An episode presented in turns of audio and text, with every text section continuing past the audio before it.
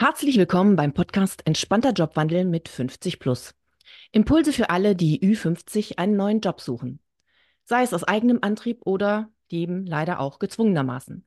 In jeder Folge gebe ich Ihnen Strategien, Tipps und führe Gespräche mit faszinierenden Menschen, damit Sie das umsetzen, was wirklich funktioniert. Ja, heute spreche ich mit Stefan Berndt, dem viel, den viele höchstwahrscheinlich schon einmal begegnet sind. Auf jeden Fall, der HR-Community ist er bekannt. Deshalb freue ich mich total, dass du heute dabei bist. Ja, lieber Stefan, bitte stell dich doch einfach selber mal kurz vor. Wer bist du? Was machst du? Was macht dein eigener Podcast? Ja, Grüße aus ähm, Mannheim-Seckenheim, aus dem Ja klar Podcast Tonstudio, wenn du so willst. ja, genau. Ähm, hier sind mittlerweile mehr als 100 Episoden abgedreht worden für meinen HR- und Leadership-Podcast Ja klar. Und das Interessante an Ja klar ist, sind die großen HR-Buchstaben am Ende. Denn mhm. das ist mein Fokus. Das ist das, was ich seit fast 15 Jahren jetzt auch schon mache ähm, ich positioniere mich als Papa, Podcaster, Personaler. Ja, äh, findet äh, das, man auf deinem Profil. Das sind meine drei Ps. Ähm, also ganz kurz, ich lebe mit meiner Familie in äh, Mannheim. Wir haben eine anderthalbjährige Tochter. Ähm, ich bin seit über 15 Jahren, wie gesagt, Personaler. Ich habe das äh, 2009 bis 2014 in Ludwigshafen am Rhein tatsächlich auch studiert. Da ähm, sind ja schon ein wenig Gemeinsamkeiten gewesen, haben wir festgestellt. Haben wir schon festgestellt, genau. Und ähm, Podcaster bin ich jetzt seit fast zwei Jahren. Also mhm. im März 2024 sind es dann genau zwei Jahre. Und der Podcast erfreut sich ähm, ja vielen Zuhörern, ZuhörerInnen und auch Downloads und Streams. Das ist so ein bisschen die Metrik, in der wir das Ganze dann messen, ob so ein Ding erfolgreich ist oder nicht. Mhm. Und worüber spreche ich in meinem Podcast? Ganz klar über alle HR- und Führungsthemen und insbesondere da über Schnittmengen. Und das Ganze auf eine Art und Weise, die vielleicht eher so ein bisschen in der HR-Branche als Revoluzer oder Rebell auch gesehen wird, mhm. ein Stück weit, mhm. weil ich nicht immer und mittlerweile fast gar nicht mehr mit vielem, was im HR gemacht wird, übereingehe, obwohl ich Personaler mit, mit Herzblut bin. Mhm. Aber diese Verbindung zum Unternehmenserfolg, ohne dass uns HR-Lern dabei jemand wirklich auf die Füße tritt, da möchte ich gegen angehen. Ja, also ich möchte eine neue Generation Personaler auch ein Stück weit inspirieren, sich mehr mit dem Unternehmen zu beschäftigen und weniger mit den eigenen HR-Themen, um am Ende des Tages wertschöpfend zu sein. Denn nur dann werden wir auch gewertschätzt und dann sind Personaler ganz schnell in so einer Opferrolle. Das ist so überhaupt nicht meins. Ähm, mhm. Ähm, und da lehne ich mich gegen auf. Und das finden viele nicht immer gut, weil das ist dann ganz oft raus aus der Komfortzone und was ich dann immer habe. Und wir haben das immer schon so gemacht. Und dann sage ich, yes, dann habe ich, hab ich einen Knopf gedrückt. Das ist super. Ich will es nämlich anders machen. Wunderbar, du sprichst mir so aus dem Herzen, das glaubst du gar nicht. Das habe ich damals, als ich ja noch in der Rolle war, auch genau so gesehen und auch noch genau so gemacht und auch meine Anforderungen an meine MitarbeiterInnen war genauso. Und wir waren anerkannt. Ähm, wir saßen mit am Tisch der Entscheider. Wir wurden gleich dazu genommen. Nicht erst, wenn das Kind in den Brunnen gefallen war, sondern mhm. wir waren echt auf Augenhöhe. Und das war zu dem Zeitpunkt wirklich noch nicht normal. Denn ich weiß, wie viele Personaler heute auch immer noch kümen, ach, es ist alles so furchtbar und wir werden nicht ernst genommen. Es hat viel mit ihnen selber zu tun, aber mhm. es hat mhm. auch viel mit der Geschäftsleitung und den, äh, mit der Geschäftsführung zu tun. Ja. Und ähm, damit wir ernst genommen werden, können wir nur was bei uns verändern. Das ist ja nun mal im Leben so und dann auf den anderen zugehen. Und deshalb finde ich das super, super, super Intro, kann ich nur sagen. Haben wir schon wieder eine Gemeinsamkeit. Wunderbar. Dann lass uns jetzt mal dazu kommen, ähm, was denn für unsere ZuhörerInnen auch wichtig sein könnte, was die denn letztendlich mitnehmen können und umsetzen können. Wir haben ja gerade in deinem Podcast auch eine Aufnahme gemacht, das war wunderbar. Ähm, dann sag doch mal deine Erfahrung in diesem Zusammenhang und warum sich aus deiner Sicht eben Unternehmen so schwer tun, ähm, ja, Menschen im Alter von 50 plus einzustellen. Was sind denn da so die Hürden, die dir jedenfalls begegnet sind? Denn ich weiß ja, du kommst ja aus äh, Unternehmen, die sind oft wesentlich hibbeliger als die großen Konzerne, aus denen ich ja komme. ja, Unternehmen, in denen ich unterwegs war, die sind Minimum genauso hibbelig, wie ich das bin. Ähm, und können, können, auch keine fünf Minuten ruhig sitzen, kann ich auch jetzt in dieser Aufnahme nicht. Das ist mhm. einfach so meine, so meine Art. Ähm, ja, ich habe äh, also ich habe tatsächlich äh, in den Firmen, in denen ich gearbeitet habe, das waren immer ähm, Technologieunternehmen, die im B2B-Bereich äh, was angeboten haben. Also mit anderen Worten, das ist einem so im täglichen Bedarf oder auch in der Werbung, kommen einem diese Unternehmen nicht wirklich äh, unter die Lupe und ähm, das sind eher Firmen gewesen, die im Tech-Umfeld unterwegs ja. waren. Mhm. So, ähm, das waren eher kleinere Firmen. Also ich habe in meinem ganzen Leben noch nie in einem Konzern gearbeitet, deswegen kenne ich dort die Strukturen überhaupt nicht.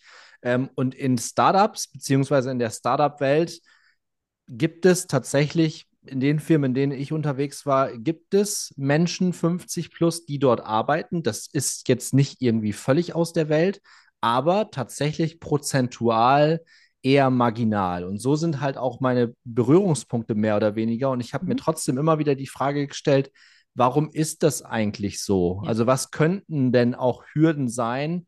Oder wenn ich drüber nachdenke, was könnten denn für HRler Hürden sein, solche Menschen einfach mal auf LinkedIn oder so anzuschreiben? Weil das ist ja das, was HR wirklich an Wertschöpfung mit reinbringen kann zu Be Beginn. Meistens haben Startups viel Geld, ähm, wenig Leute, brauchen die richtigen Leute mhm. und die bewerben sich aber nicht bei den Startups, weil gar nicht bekannt. So, deswegen muss man tatsächlich mittlerweile mehr und mehr Vertrieb machen im HR, ähm, nach draußen gehen und die Menschen anschreiben. Der Arbeitsmarkt hat sich auch komplett gedreht. Also das ist vielleicht schon mal eine Good News zu Beginn.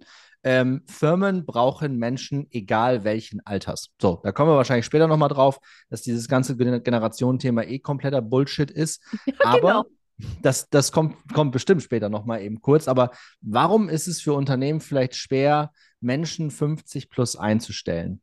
Ähm, ich glaube, ein ganz großes Thema ist dieses Generationenkonflikt-Thema. So nach dem Motto, wie muss ich mich denn eigentlich auf Menschen älter als 50, was spreche ich denn überhaupt mit denen?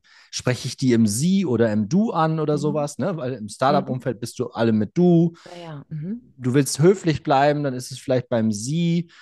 Du denkst dir, boah, vielleicht die sind ja auch gar nicht mehr so lange an Bord, ne? Also wenn die so schon ein Unsinn, ne? Aber egal. Genau, aber das sind ja so Hürden, die in den Köpfen der Personaler eine Rolle ja. spielen. Was ja. könnte es auch sein? Ja, wir arbeiten hier so mit abgespaceden Technologien. Wie sollen die sich denn da noch reinarbeiten? Also das ganze Thema Anpassungsfähigkeit, ne? Mhm. Dann, okay, mit, mit steigendem Alter steigen auch die Gesundheitsproblemchen und gegebenenfalls die Fehlzeiten. Die Fehlzeiten bei uns im Startup sind eh hoch, schon bei der jüngeren Generation. Dann holen wir uns ja Leute rein, ganz ehrlich, die, also die, die bring's doch dann auch gar nicht mehr. Ne? Also genau. ich sage es jetzt mal wirklich so, wie dann auch gesprochen wird, ohne dass das meine Meinung ist. Das möchte ich mhm. an der Stelle ja. äh, gewusst haben wie bezahlen wir diese Menschen denn überhaupt? Ne? Sind, haben die vielleicht, die haben wahrscheinlich, die sind doch am Ende ihrer Karriere, das heißt, die haben noch super hohe Gehaltsforderungen, das können wir uns doch gar nicht leisten. So, und aus diesem, das waren jetzt mal so drei, vier, fünf Ideen vielleicht, weswegen HR-Abteilungen und auch Unternehmen denken, dass das nicht funktioniert. Genau. Und ja, klar, die, diese ganzen Vorurteile, klar die, die hörst du eben mit äh, über 50 und musst denen entgegentreten. Und da ist eben meine Empfehlung, geht aufeinander zu. Also zeigt erstmal mit über 50, was ihr alles könnt und dass ihr mhm. da viel entspannter und viel ähm, innovativer seid, als euch da immer unterstellt wird. Denn wer hat denn diese ganze digitale Entwicklung mitbekommen und die ganzen Veränderungen und hat sie immer wieder neu aufgesetzt und umgesetzt? Ja. Und eben von der anderen Seite her, bitte ähm, seid euch dessen bewusst, dass ihr die Hürden habt und setzt euch mal bewusst damit auseinander und geht auf die Menschen zu und führt Gespräche.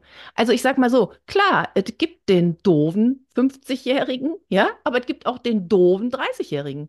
Also der total unangenehm ist. Das hat ja. ist aber ein Persönlichkeitsthema. Das hat ja. überhaupt nichts mit dem Alter zu tun. Ja. Ja? Ja, genau. ja doppelt und dreifach äh, unterstrichen. Mhm.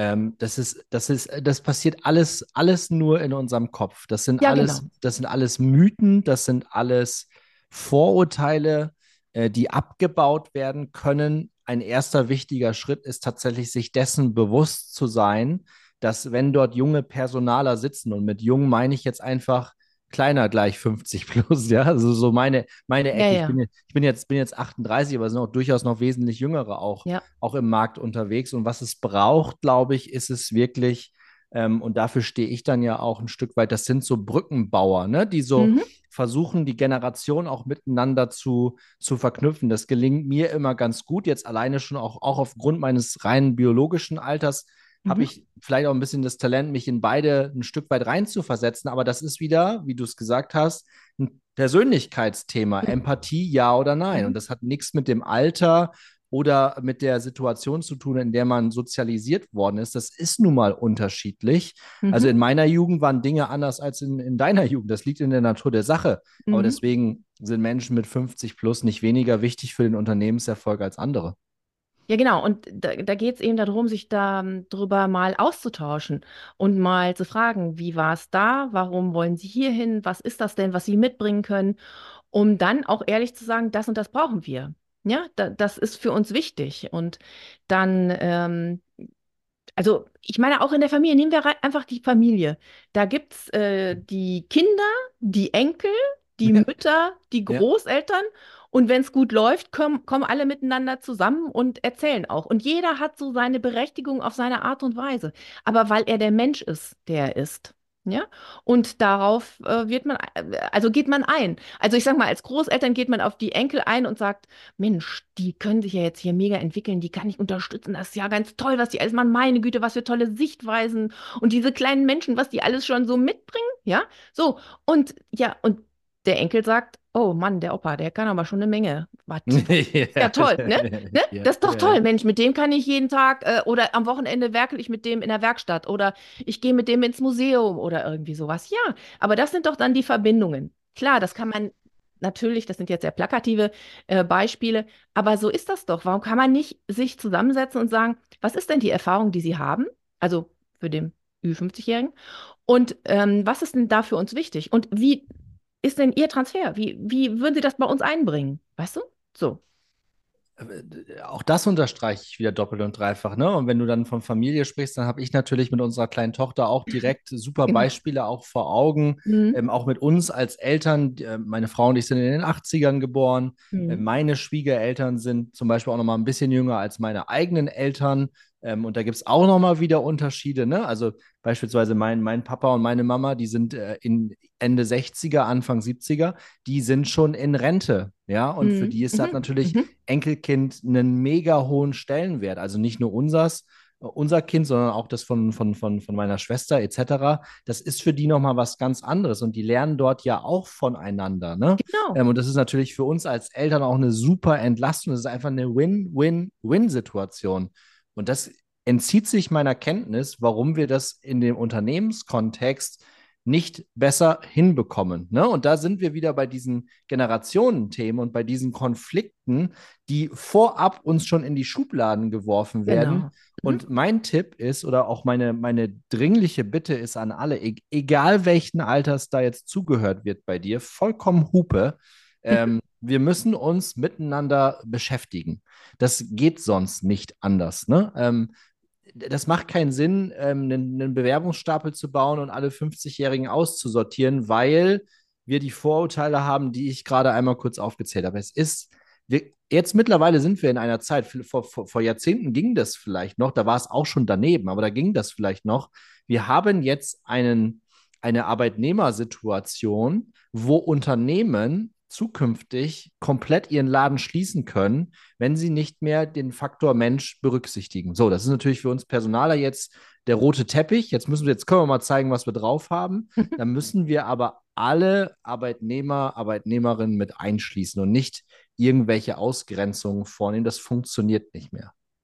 Ja, und jetzt bringe ich noch ein bisschen die Konzernbrille auch mit rein, denn wobei, da ist auch die Frage, ob das ja ein rein Konzern ist, aber im Konzern wird schon sehr stark die Kultur hervorgehoben und die ganzen, das ganze Regelwerk, das man hat, da muss man sich nach richten und aber Ja. auch den Menschen integrieren. Ganz viele Worte, bei man, bei denen man sehr oft hinterfragen muss, wie werden sie denn gelebt? Und das ist genau das Thema. Lasst euch diese Dinge nicht alle so vorschreiben oder auf der anderen Seite lebt sie auch. Setzt sie auch um und äh, für, haltet sie nicht wie so ein Schild vor euch, ähm, sondern sagt auch, okay, und das ist meine Art des Umgangs damit oder das ist die Art des Umgangs des Teams, in das sie möchten. Und äh, da ganz offen umzugehen. Aber das hat natürlich dann wieder sehr viel mit der eigenen Persönlichkeit zu tun.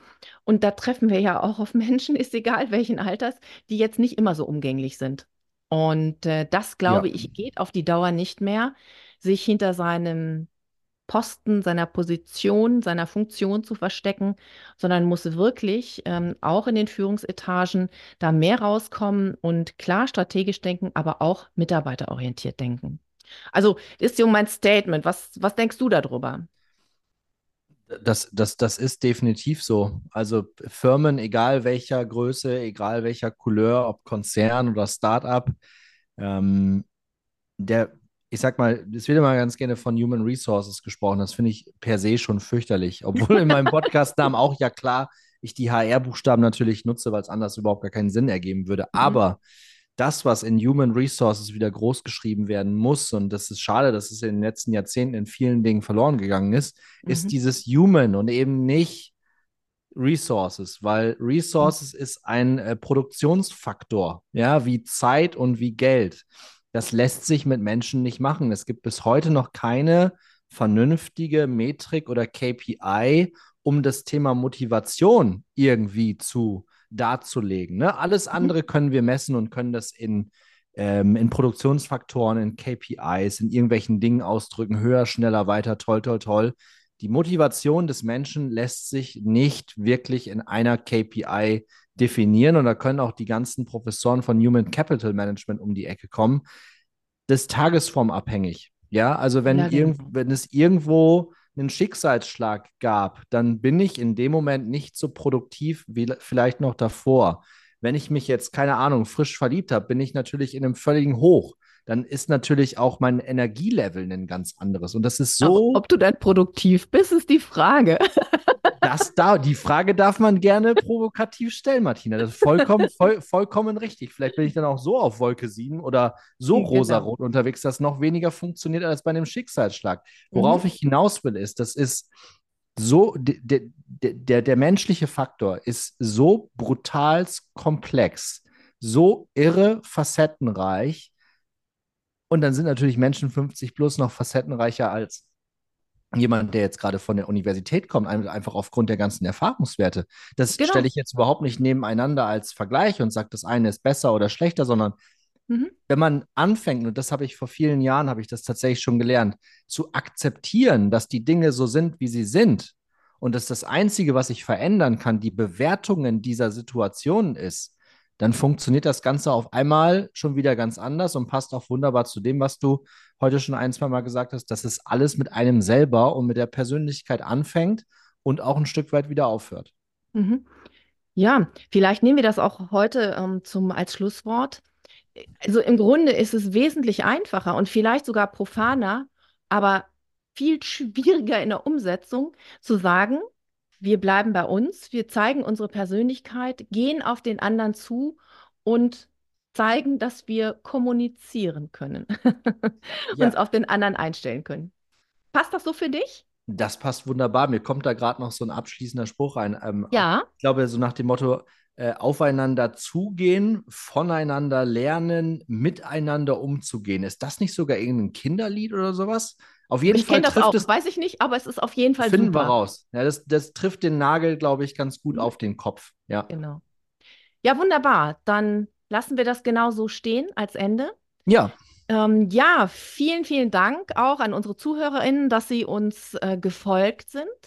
Und dir natürlich, lieber Stefan, dass du dabei warst. Das hat mir sehr viel Spaß gemacht. Ich hoffe, das war bei dir auch so. Ja, auf jeden Fall. Vielen Dank für die Einladung, Martina. Ja, sehr gerne.